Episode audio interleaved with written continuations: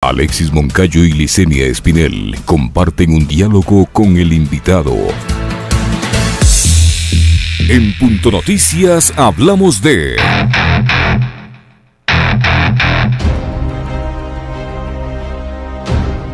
La Ley Orgánica para la Atracción de Inversiones, Fortalecimiento del Mercado de Valores y Transformación Digital tiene plazo de ser aprobado negada hasta el 24 de marzo. Por ello, su primer debate se llevó a cabo este domingo 13 de marzo. Los temas más sensibles son las concesiones y mecanismos para las alianzas público-privadas.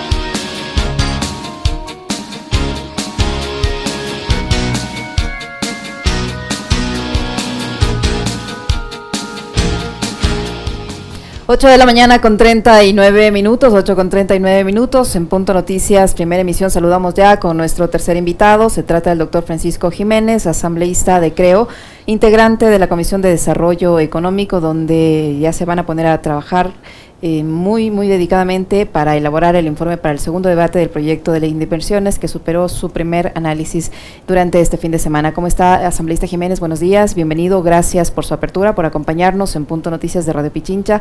Le saludamos a Alexis Moncayo, quien le habla, Licenia Espinel. ¿En qué términos eh, concluyó el primer debate de este proyecto de inversiones que ha sido enviado a la Asamblea Nacional con el carácter de económico urgente? Eh, ¿Cuáles son los puntos más destacados con el que ustedes ya van a elaborar el informe para el segundo y definitivo debate. Buenos días. ¿Qué tal, Alexis? Licenia, buenos días. Gracias por la invitación a su programa. Efectivamente, ayer terminamos el debate, primer debate, con base en el primer informe en el Pleno, un poquito accidentado como últimamente dentro de la Asamblea, pero lo cierto es que se recabaron una serie de observaciones, eh, informaciones y puntos de vista interesantes ahí dentro de la Asamblea a mi juicio, algunos justificados y otros no justificados, pero se recabaron insumos y con eso pues se va a elaborar eh, el debate, perdón, se va a elaborar el informe para segundo debate, habrá que procesar esas informaciones, seguramente otros también la harán llegar por escrito. Tenemos estos dos, tres días para trabajar ese segundo informe y ver pues qué es lo que pasa finalmente con este proyecto de ley que esperamos se apruebe. ¿Cómo está, legislador? Qué gusto saludarle. Eh, ¿Cuáles son los temas más importantes que aborda el proyecto de ley de inversiones y que digamos fueron los que encontraron, por un lado, eh, mayores consensos en este primer debate y por otro, cuáles terminan siendo los nudos críticos que tendrán que ustedes destrabarlos y resolverlos de cara a lo que sería ya la elaboración para el informe de segundo y definitivo?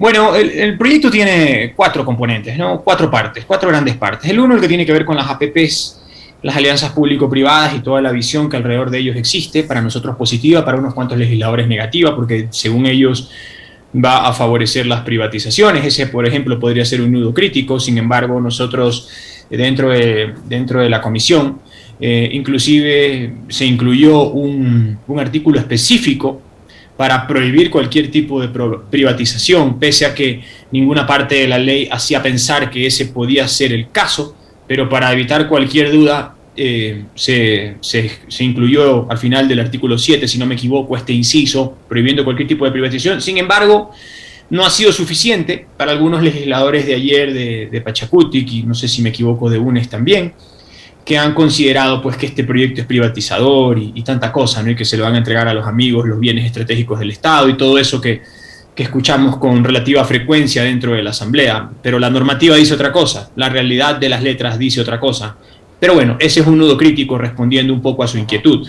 El otro capítulo es el de las zonas francas, zonas francas que creo que todo el planeta las usa, en Colombia hay más de 100, generan miles de empleos, Aquí han tenido una vida un poquito accidentada, como prácticamente todo en nuestro país. Al principio estuvieron, luego no estuvieron, ahora se las está tratando de reimplementar, haciéndolo un poco más flexible, particularmente en zonas de frontera y zonas deprimidas, pero no circunscritas a esos territorios, sino que también pueden ser en diferentes lugares del territorio nacional. Eh, y además se les da un mayor ámbito a la iniciativa privada para que pueda promover las zonas francas. Entonces, eh, ese es otro aspecto que, digamos, tuvo un poco más de aceptación, el de las zonas francas. El tercero es el de la transformación digital, que involucra una serie de reformas a la ley de telecomunicaciones. En este caso no hubo debate. Eh, yo creo que todo el mundo está consciente que aquí tenemos que digitalizar porque si no nos come el tigre. Además que nos comemos un, montón de árboles también, porque ya no es el tiempo de, estar imprimiendo todo, sino de entender que que tenemos que incorporarnos a la modernidad y creo que la pandemia, dentro de las pocas cosas positivas que tuvo, está el hecho de habernos introducido de golpe y porrazo a los medios telemáticos. Por ejemplo, eh, yo en mi caso promoví una reforma a un artículo del proyecto de ley que decía que teníamos que eh, cursar todos por una em, eh, plataforma oficial del Consejo de la Judicatura. Y resulta que en todos, estos, en todos estos dos, tres años el Consejo de la Judicatura no había sacado ninguna plataforma oficial. En consecuencia, los notarios no podían trabajar con plataformas digitalizadas porque no estaba la plataforma oficial de los señores del Consejo, lo cual personalmente a mí me parece absurdo, porque hoy por hoy está Zoom, que es por el que estamos por esta vía, este Skype, eh, no sé todos los nombres gringos de, las diferentes plataformas, pero hay un montón, al menos. Podrían haber ellos contratado incluso que se desarrolle su propio sistema informático.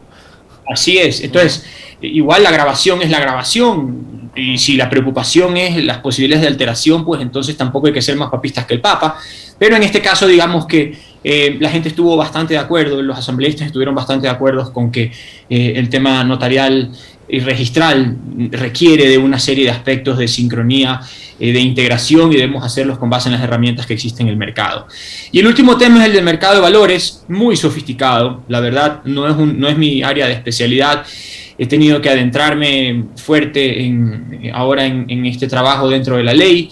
Ayer la discusión se centró entre los productos bursátiles y extrabursátiles, los sistemas de control que tienen que llevarse a cabo. Yo creo que allí es probablemente el terreno que menos se domina dentro de la Asamblea, porque es, muy técnico y básicamente la idea de fondo es que se fortalezcan las atribuciones de la superintendencia de bancos en detrimento de la superintendencia de compañías. Había algunos temas ahí de seguros también que que la, eh, las, algunas bancadas interpretaron como que se quería favorecer a las compañías de seguros en detrimento de los asegurados. Se eliminaron esos artículos, eh, por lo tanto quedó una legislación bastante más asequible y, y, simplificada en este sentido. Y, básicamente esas son las cuatro grandes partes, ¿no? Así, en un repaso más o menos breve de lo que estuvimos discutiendo ayer, yo diría que la ley como tal es buena, la ley como tal es buena, pero hay una fragmentación ahí y una polarización en la Asamblea que que nos está pasando factura y que está complicando todos los procesos de toma de decisiones. Asambleísta Jiménez, la legisladora Vilma Andrade había anunciado previamente al tratamiento de este proyecto de ley en primera instancia que se iba a establecer un candado para que la delegación al sector privado eh, no, se, no, se abuse de la delegación al sector privado, sobre todo en áreas en las que la Constitución garantiza la gratuidad. ¿Eso se, se hizo o finalmente no se dio paso? No, sí, así es. Hay un artículo eh, no sé si, nosotros mismos fuimos que pusimos eso, pero quedó un artículo establecido, para o, o, Bill Mandrade también lo propuso, para establecer la gratuidad, si no me equivoco, en salud, educación y seguridad, de los tres que, tengo recuerdo, pero eh, como aquí va a haber un mecanismo de alianzas público-privadas, por ejemplo, el caso típico, ¿no? que es el de las carreteras, eh, en el momento que hay una vía concesionada, pues eh, el, inversor privado se sirve con las tarifas, no es que la infraestructura pasa a manos del inversionista y, él después se queda con la carretera por siempre y para siempre. Esa infraestructura siempre es del Estado y, siempre se trata de bienes públicos, pero en base a su inversión tiene derecho a servirse de un emolumento, que en este caso es la tarifa, pero en el caso de seguridad, salud y educación, eh, si mal no recuerdo, se estableció que eso tiene candados constitucionales, porque la Constitución establece el principio de gratuidad. Por lo tanto, una ley, por más orgánica que sea y por más asamblea que se pronuncie, no podría estar por encima de la Constitución, así que eso quedó claramente establecido y por ese lado pues no hay ningún inconveniente porque inclusive el informe fue aprobado con 8 de 9 voluntades. Sobre el tema de las zonas francas me llama eh, la atención un par de, de, cosas, legislador. La una es qué zonas podrían considerarse o podrían establecerse como zonas francas y la otra, qué tipo de régimen tributario se va a aplicar en estas, porque no, obviamente van a tener algunas excepcionalidades que no se van a aplicar en el resto del territorio nacional. Sí, las zonas francas, eh, inicialmente las zonas francas 1.0 son pensadas para zonas de frontera. ¿Por Ajá. qué? Porque la esencia de la zona franca es promover eh, la oferta exportable no petrolera, es decir, la manufactura, camisetas, zapatos, mochilas, lo que sea. Eh, y para promover eh, la oferta exportable, se establecen exoneraciones que también se han concebido acá en este esquema. Por ejemplo, la exención, la exención por 10 años del impuesto a la renta una vez terminado ese periodo, eh, un descuento porcentual, me parece que es de 10 puntos en cada año de impuesto a la renta. Además, la exención del impuesto a la salida de divisas. Además, la tarifa cero para los bienes e insumos que se utilizan para la elaboración de esta manufactura. Entonces, eh, hay algunos aspectos allí que son importantes y suponen beneficios en relación con el régimen impositivo eh, del país porque están destinados al exterior están destinados a incrementar la oferta exportable. El otro rubro a donde están pensados las zonas francas es el de los servicios. Manufactura y servicios son esencialmente los dos. Había una discusión ahí que se armó en la mesa sobre hasta dónde debíamos eh, permitir, por ejemplo, que la actividad turística facture IVA cero, porque al final del día la, actividad turística es transversal, eh, pero tiene lugar dentro del país, no fuera del país. Y no vamos a establecer un régimen como el cubano, por ejemplo, que establecía un principio de impositivo y de beneficio en materia turística para los extranjeros y el otro para los nacionales. Eso no va a pasar.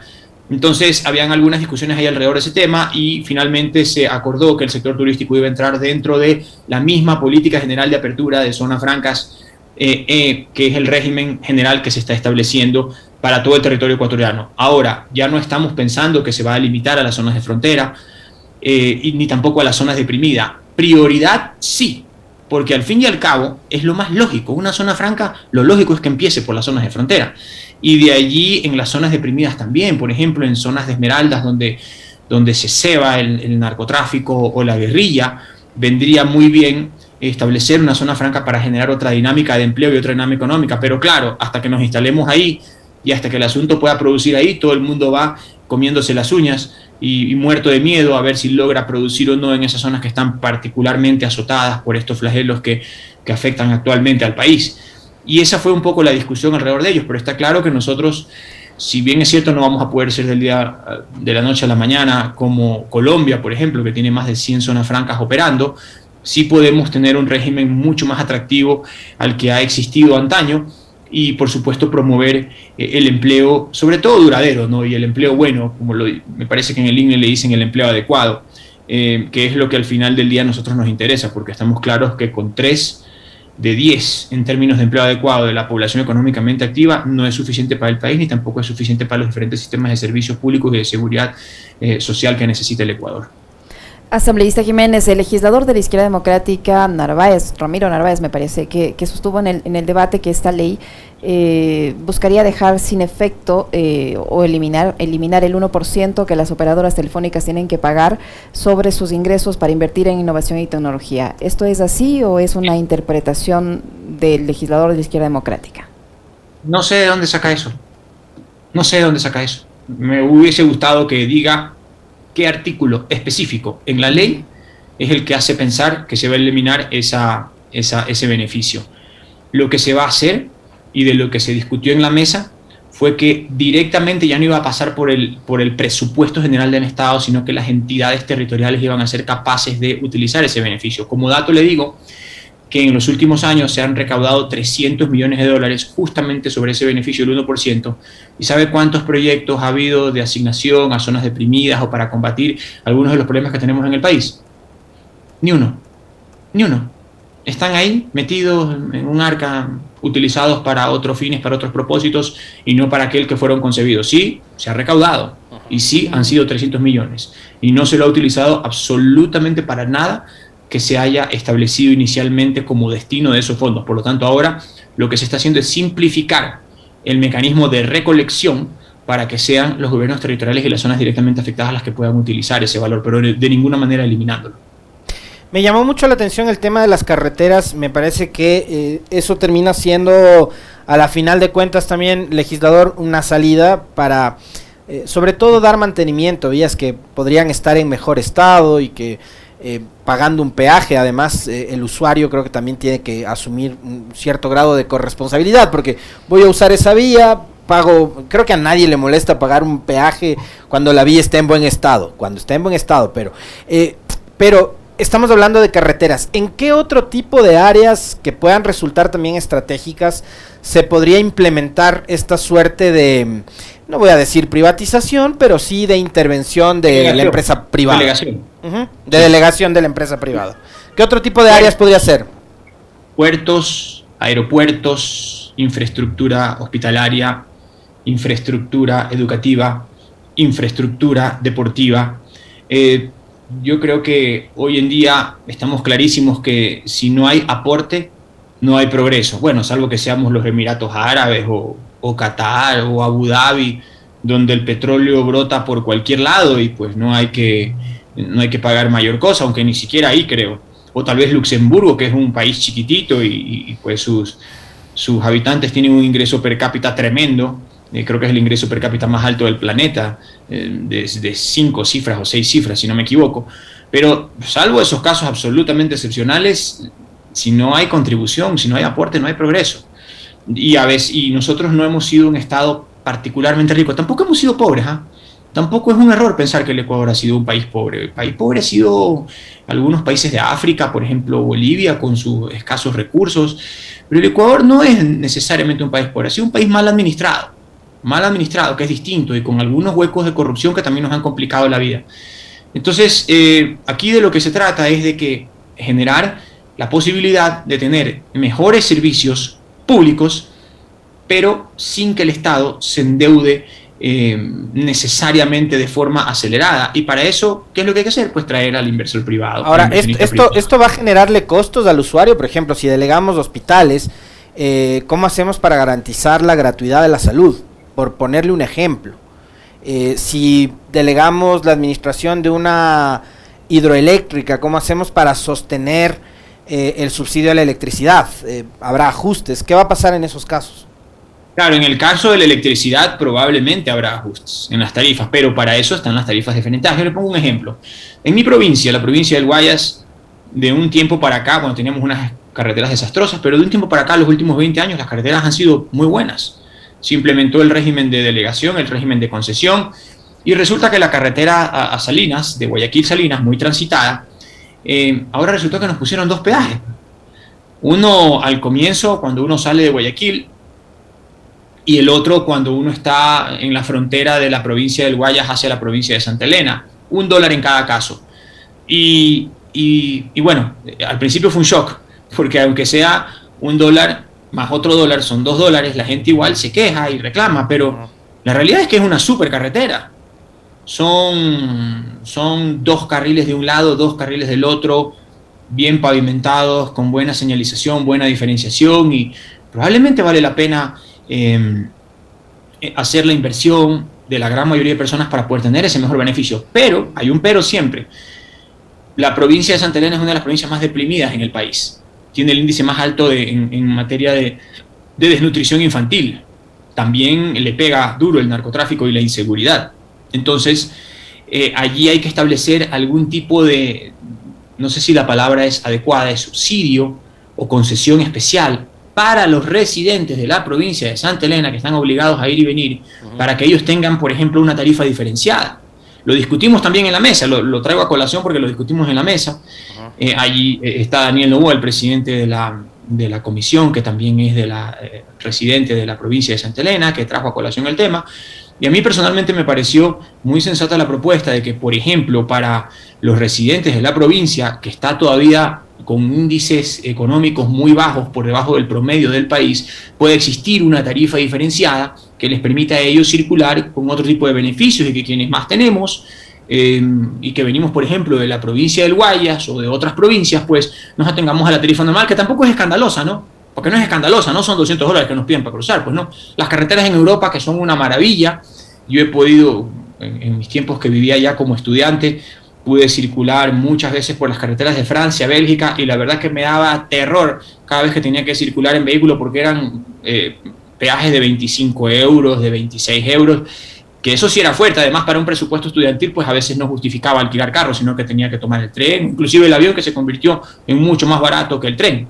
Pero, pero es así, los países tienen que ir construyendo su mapa de servicios eh, públicos, no solamente con una visión fiscalista, ni tampoco de resarcimiento a la empresa privada, sino también reconociendo las asimetrías que existen en un país y dando cuenta de ellas para así ir nivelando los procesos económicos que tiene cada provincia y estableciendo verdaderos panoramas de desarrollo integral en todo el país. Asambleísta Jiménez, tomando en cuenta que el plazo para la aprobación de esta normativa vence el 24 de, este mes, eh, ¿para cuándo estará listo el informe para el segundo debate y cuándo se convocará al segundo debate como tal?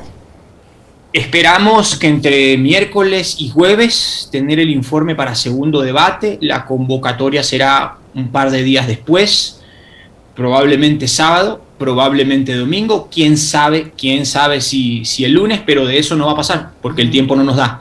Lo que sí está claro es que nosotros en la comisión estamos trabajando bien, eh, un poco afectados con el anuncio que ha hecho ayer César Rom, que es un buen legislador, a quien yo aprovecho este programa para mencionarle el cariño, el respeto y la admiración que le tengo como legislador. En algunas cosas hemos, hemos debatido duro, eh, discrepado, en otras muchas hemos coincidido. En la ley de desarrollo económico pues tuvimos nuestros, nuestros serios desencuentros, pero nunca se perdió esa, ese cariño, ese aprecio y ese respeto a la persona, al individuo y sobre todo a la trayectoria de él como legislador eh, para el país. Yo creo que la pérdida de él para la Asamblea es una pérdida importante, una pérdida importante que baja la calidad del debate dentro de la Asamblea. A mí personalmente me, me afecta y me golpea, pero está claro que tenemos que seguir adelante. Igual con esas vicisitudes, tenemos que seguir sesionando. Hoy eh, tenemos sesión prevista a las 10 de la mañana en la Comisión de Desarrollo Económico y, bueno, tendremos que avanzar en, como está dentro del cronograma y terminar, porque los tiempos no dan para más, entre miércoles y jueves con el informe para que sea sometido a segundo debate. Brevísimo, porque nos quedan además 30 segundos, legislador, y para cerrar, eh, esta renuncia de César Ron, que fue asambleísta constitucional, constituyente y dos veces asambleísta también, em, abre nuevamente la puerta de la muerte cruzada. ¿Esa es una posibilidad que todavía la sigue manejando el gobierno, en particular el presidente Lazo y ustedes como partido o no? Yo creo que la muerte cruzada es una espada de Damocles que siempre planea sobre las cabezas de los asambleístas. Y está prevista para que sea así está prevista cuando ya es imposible el entendimiento del Ejecutivo y el Legislativo y por eso no debemos, yo hace tiempo que la acepté como una posibilidad cierta, yo creo que uno no debe aferrarse en la vida a nada peor a un espacio político, porque eso ya es un, principio de, problemas graves y serios.